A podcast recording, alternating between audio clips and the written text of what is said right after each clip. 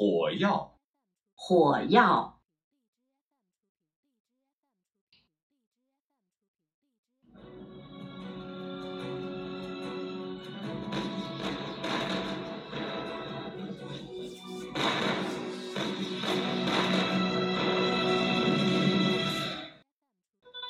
Gunpowder, 火药, is another ancient Chinese invention.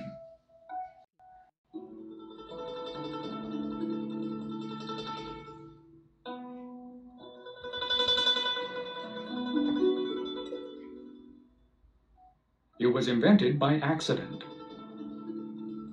More than 1,000 years ago, people experimenting in a pharmacy made the discovery. They found that if sulfur, charcoal, and potassium nitrate were mixed together with a certain proportion, the mixture would explode.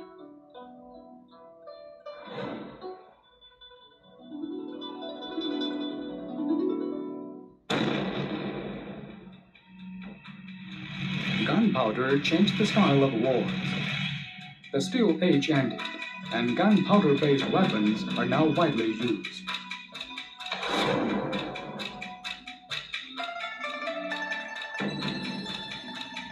More than 600 years ago, primitive guns were used in China.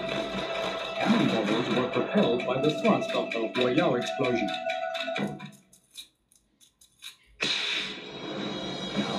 Huoyao is also widely used in fireworks.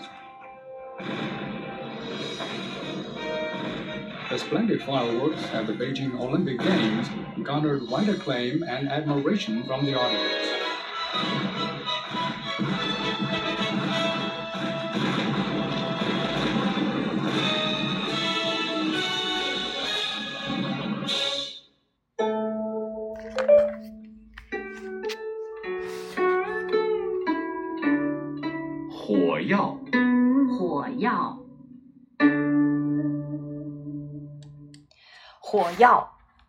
gunpowder，gunpowder，火药。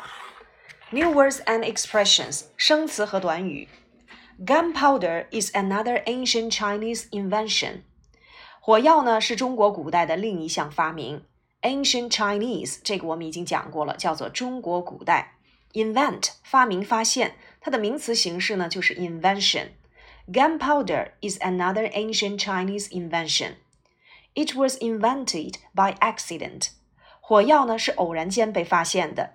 这里面 was invented 使用到了一般过去时的被动语态，by accident 叫做偶然。More than one thousand years ago, people experimenting in the pharmacy made the discovery. 大约在一千多年前，more than 相当于 over 指的是超过，experiment 经历，experimenting。People experimenting in the pharmacy. Pharmacy 指的是制药。那么人们在制药的过程当中 made the discovery. Discovery 发现，made the discovery 指的是人们在制药的过程当中发明了火药。They found that if sulfur, charcoal, and potassium nitrate were mixed together with a certain proportion, the mixture would explode. 那么人们发现，they found that 引导了一个宾语从句，if 在这里面又引导了一个条件状语从句。If sulfur, charcoal and potassium nitrate 指的是硫磺、木炭以及硝石 were mixed，这里面又用到了被动语态，呃，混合在一起，被混合在一起的话 ，with a certain proportion，proportion 指的是比例，按照一定的比例混合，the mixture would explode。那么这个混合物就会 explode 爆炸。Gunpowder changed the style of wars。火药改变了战争的形式，style style 风格形式。The Steel Age ended。这里的 Steel Age，Steel 我们讲过是钢铁，其实指的就是冷兵器时代结束了。 And gunpowder-based weapons are now widely used。那么，以火药为基础的这些武器被广泛的使用，也就是说，我们从冷兵器时代发展到了火器时代。Weapon 指的是武器，gunpowder-based，based 指的就是以什么什么为基础的。Are now widely used 指的是被广泛的使用，仍然用到的是被动语态。More than six hundred years ago, primitive guns are used in China. 大约在六百年前，原始火炮在中国被使用。Primitive 叫做原始的，guns 这里面指的就是火炮，在我们历史上开始出现了。Cannonballs were propelled by the thrust of 火药 explosion. Cannonballs 这里面指的就是利用火药而产生的推力发射炮弹。Were propelled 啊，propelled 指的是推力。那么用什么来推力呢？By the thrust of 火药 explosion，利用火药燃烧而产生的推力发射炮弹已经出现了。Now 火药 is also widely used in fireworks。现在火药呢被广泛的应用于烟花当中。The splendid fireworks at the Beijing Olympic Games garnered wide acclaim and admiration from the audience. 那么，无数绽放在空中的美丽烟火令人惊叹不已，带给人们全新的美感。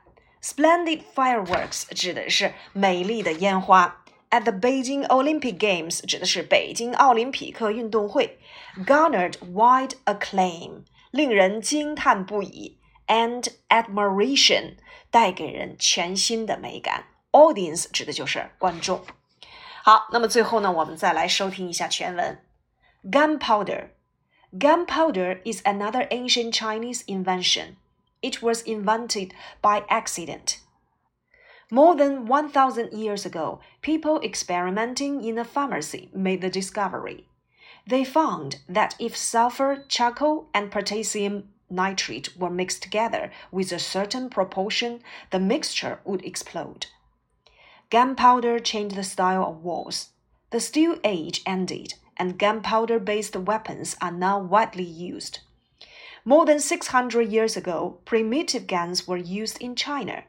Cannonballs were propelled by the thrust of Huoyao explosion. Now, Huoyao is also widely used in fireworks. The splendid fireworks at the Beijing Olympic Games garnered wide acclaim and admiration from the audience.